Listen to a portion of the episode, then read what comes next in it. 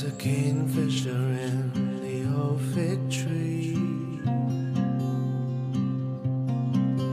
There's a tui flying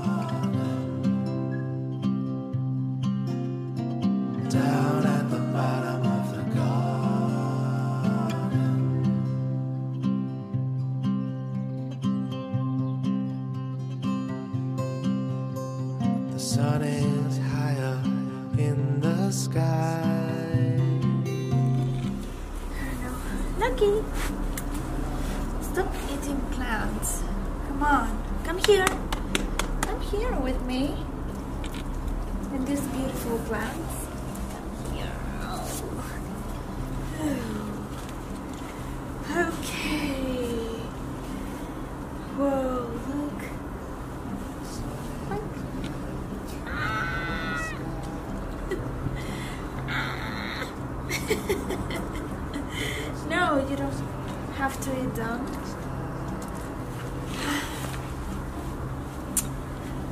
I don't know if this way, maybe a little bit up. It's but okay. okay, guys. So today I decided to come outside to the terrace with the plants, Loki, and just here sit on the floor and with the coffee that I have there. Okay, let me just take the coffee. Okay. Because no, this is not for you. That's why I left coffee over there. Um. So yeah, I came here. I know that you're going to listen to a lot of noises outside, but I really wanted to just find a chill place to to talk with you to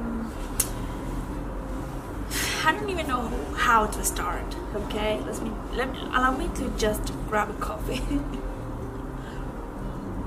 Hmm. I don't know where it's left but it's not going to be full down okay? So the other day I had a talk with a friend and I don't know how I really figured it out that it would be an interesting theme to to talk about just to see if there is people out there which I guess there is more people out there that feels the same way as me and my friend do. So yeah this channel you know that this channel first it was going to be all about travels obviously i can't travel right now because of the situation. So I, I want to make it more personal channel okay? To express my thoughts to to talk about things that i am thinking at the moment. And i think this is a very important theme that i hear nobody talk about it so I was like, you know, let's just talk about it. If you look at me like doing like this, it's because I, I, my eyes can't stand the light. Okay, so I have photophobia. I don't know. So for me, light damage my eyes. So that's why I'm always wearing sunglasses, but not today. Okay. So yeah, as I was saying. Um, and as you can read on the title of course of this video i would really like to talk about solitude but not solitude of you know i love being all, all by myself i hate people. No no no no. I want to talk about embracing loving the solitude. I don't know if i can um, if i express myself. Um, let me start from the beginning okay i know i ramble a lot i ramble a lot because my thoughts are uh, going too fast and i don't have a script okay i really don't like to write scripts to talk about my thoughts uh, and to have it organized so Loki come on stop eating leaves. No, they're poison for you. No, come here, come here, come here. Yes, come here, come here, and stop. Okay, just be there. Okay. So I have always liked being on my own um, to spend time alone. I am a very independent person, okay, and I think I've I've been like that since I was around eight years old when I started doing things by myself and being by myself and always felt that I was never understood, okay, because of the things that I liked or I don't know, too many things, but mostly because the things that I liked, I, I felt that I was always the strange one. Because when I was around 10 years old, I was still playing with Barbies, okay, and I'm, I'm not ashamed of that. Loki, come on, stop.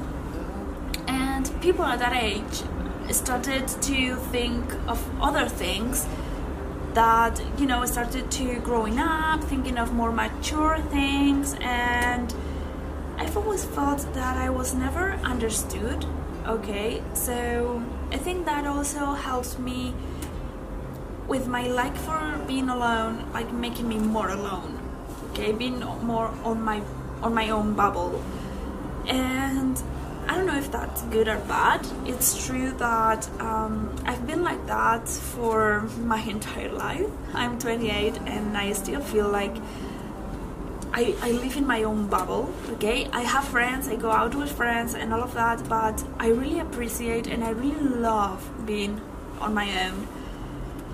And I feel that except one person, okay, who is my best friend, except one person, nobody understands the way I feel. But also because they don't ask. It's true. They they just see that I like to be alone, but people don't ask. It's like you know she's a strange, so let, let's just do her thing and maybe in a few days she will call us back or whatever. Ah, Loki, come on. Stop. Yes, I love you. I love you. I love you. Yes, I love being with you. I love spending time with you, just you and me. oh my goodness! Oh my goodness! You are the most lovable dog in the world. Yes, you are. Yes, you are. But you bite too much. can you? Can I film, please? Can I? Am I allowed to? You? Okay. Thank you. Um. So, I don't know where I was. okay. So yes, I was saying I've always felt very like not understood so that made me more in my bubble i was a person who never never never never liked going to parties which in, in your teenage years and your early 20s it's the most common thing for kids and to do I, I didn't i rather be on my room watching a film or a tv show or i don't know in the living room with my parents watching something on the TV rather than going to parties. I don't know, I was never envy of people going to parties or people having that big amount of friends. so I don't know, I've always felt strange. I I always have and I still do because I feel that I have hobbies that none of my friends understand, like for example filming and doing YouTube and I don't know, like Crosspoint or I don't know, bullet journal or photographs. I don't know. I have so many hobbies that my friends don't understand. They are always like, "Come on, Mimi, just grow up. Like grow up. Like you are not a teenager anymore." And I mean, I know that I have to be myself and I accept myself the way I am and the, the things that I like. What are you eating? Oh, come on. Come on. You. I really do accept myself, okay? It's not that I don't accept that part of me. I do. I do, and it's not that I am proud of, but I accept it. Also, traveling. My friends don't really care about traveling. I do. So I travel, most of my travels are with my mother because she loves traveling as much as I do. And I'm sorry that I cannot look directly to the camera, okay? I'm, I'm so sorry, it's just the light that it really it's bothering me.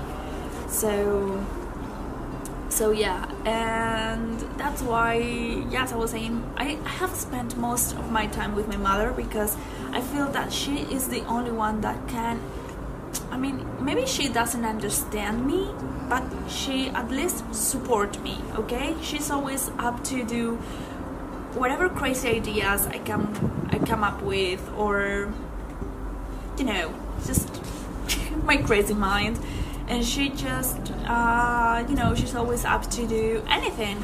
So unlike my friends they are more i don't want to say down to earth but probably probably and i have i've had many many many many problems during my life finding people like me because sometimes that's why that's why i feel like that solitude, that loneliness sometimes because I feel that I'm the only person like that in the world when I am aware that I am not. Okay, I'm not the only person who feels like that, who who feels as strange in her own skin. Just for me, for you to understand, like not not not strange in my own skin, but strange in this world. Okay, and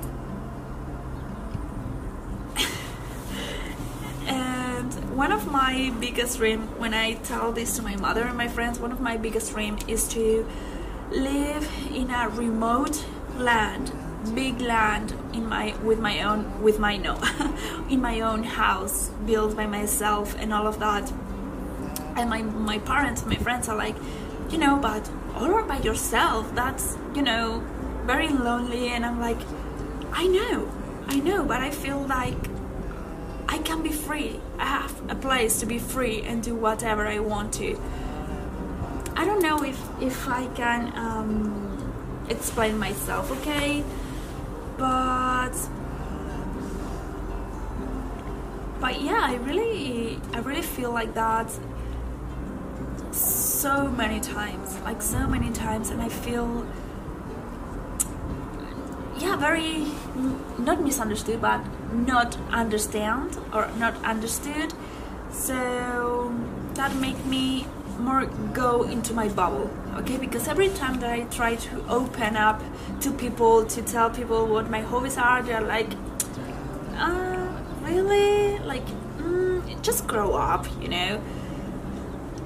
So that made me mm, get more in my bubble. That makes me be more in my in my loneliness be more in my in my room just doing my things going outside to, walk blocky and i used to hate feeling like that. I used to hate because I, I will watch people's instagrams and facebooks and you know they are all friends all together just having so much fun. And I was really envious of that. And I was like that for a few like I would say two years. I really tried to be like that for for two years to meet more with my friends to do more more things. But with, with them but I was feeling that I wasn't being me you know that that wasn't the true me. He's is the only one who understands me the only one who follows me. Yes. Because you're a dog and you follow me everywhere I go. and as I told you at the beginning, um, I had this conversation with um, with my best friend the other day, and she just started feeling the same way that that me. Um, I mean, not not with the same problems, but in the way that she discovered that she loves spending time with herself, uh, doing the things that she loves to do. She loves painting, so she spends a lot of time painting, and she's a very creative person. So she makes a lot of things, and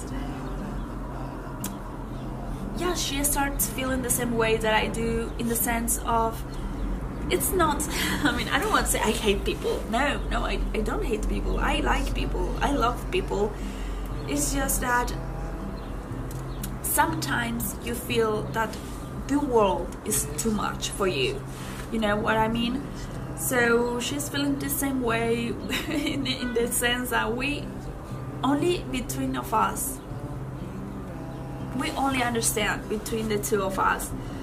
And I'm finally, I'm finally seeing that there is more people outside and out there that feel the same way that I do, that my friends do, and probably this is something that I don't want to say that we don't like to talk about, but we we really hesitate to talk about because you know saying that you love being all by yourself makes you feel not makes you feel bad makes you be weird in others people's eyes.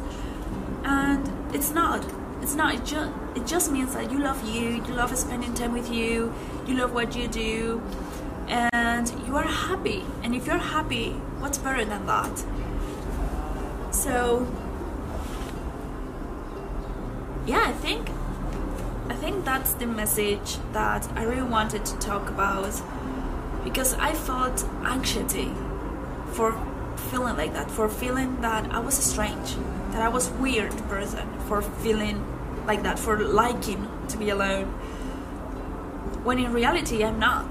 I'm, I'm just, I mean, I know that there is a lot of people out there that would love to embrace them, themselves as much as I do, and probably probably that's a problem okay? Because of course it has its cons and in this case it's that I am not a very open person okay? I don't express my my thoughts my feelings with I would say with just one person okay? I, I only talk about things openly with one person and been it's too much noise out there. And yeah as i told you i think that's a big con is that i am i am so used to be me myself and i that opening to others it's so difficult for me. It's so so so difficult. I mean i can talk with anybody okay? I am a very open person. I can talk with anybody but but having deep conversations having deep relationships having a strength a strength relationships for me it's i would say it's um it's very difficult. It's very difficult. And i would like to say that i am working on that. I would like to say that. But the reality is that i am not. I am not working on on, on that part of my life. Here, take a bigger one. Here, toma. Toma. Toma, toma, toma, toma, toma, toma, toma. okay, I'm going to put this one here. Like, no. Maybe here. Working. So yeah i guess i really wanted to open myself a little bit this in this case in front of a camera maybe the people who is looking at this. Um, i really i really hope you know if i had to to give a message with this video would be that you're not alone. I mean you're you are alone because you like to be alone. And it's okay to feel like that. It's okay. I've been feeling like that for 28 years now. And I mean, I am in a I am in my comfort zone, feeling like that. Of course, I have to work on on that, on not on being more open to people. But don't worry, just don't worry. I know that it can create anxiety, depression because I have I have been there. I've been there and I have felt that. But it's okay. It's okay. Um, it's okay to feel that that nobody understands you. I do. I do, and I feel the same way. And I'm here. Okay, I'm here. I I am in a place in life where I don't even care about what people think about me. I love me. I love spending time with myself. I love my hobbies. I love yeah, I love I love this guy. I love this guy so much, so much. And I am not alone anymore. I'm with Loki all the time, like 24/7 because he loves to be with me 24/7. But you know, it's okay. It's okay. I have worked so hard to to accept myself. I've worked so hard to you know to accept to accept the way I am and I really dare you to, to do to do so. I know it's not an easy work to do, but you have to. You have to be happy. You have to be yes, happy with yourself. You have to love yourself and accept the way you are. And it's okay. It's okay if you feel lonely, if you like to be alone all by yourself, it's okay. It's more than okay. So so yeah, that, that, that would be the message. It's okay to be alone. It doesn't matter if it's from time to time or you like to be on your own for one month or two months or 28 years like me in my case. It's okay. It's okay. It's your life.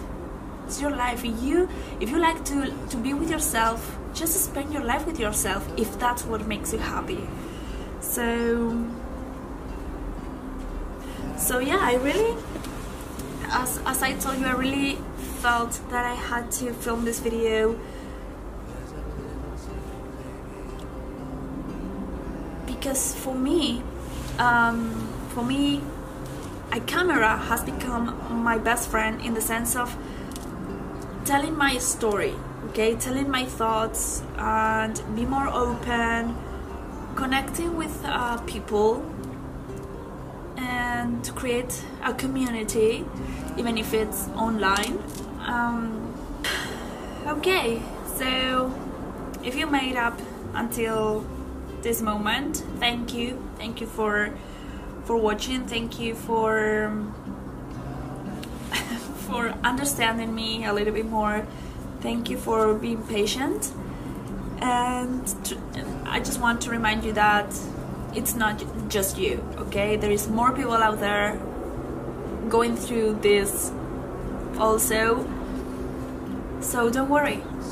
Don't worry. It's all going to be okay as far as you are happy with that. So, yeah, thank you. Love you. Always remember that you are being loved by me, even if it's miles away. Just, I, I, I just love you. So, so yeah, thank you, thank you. And yeah, see you on another reflection video.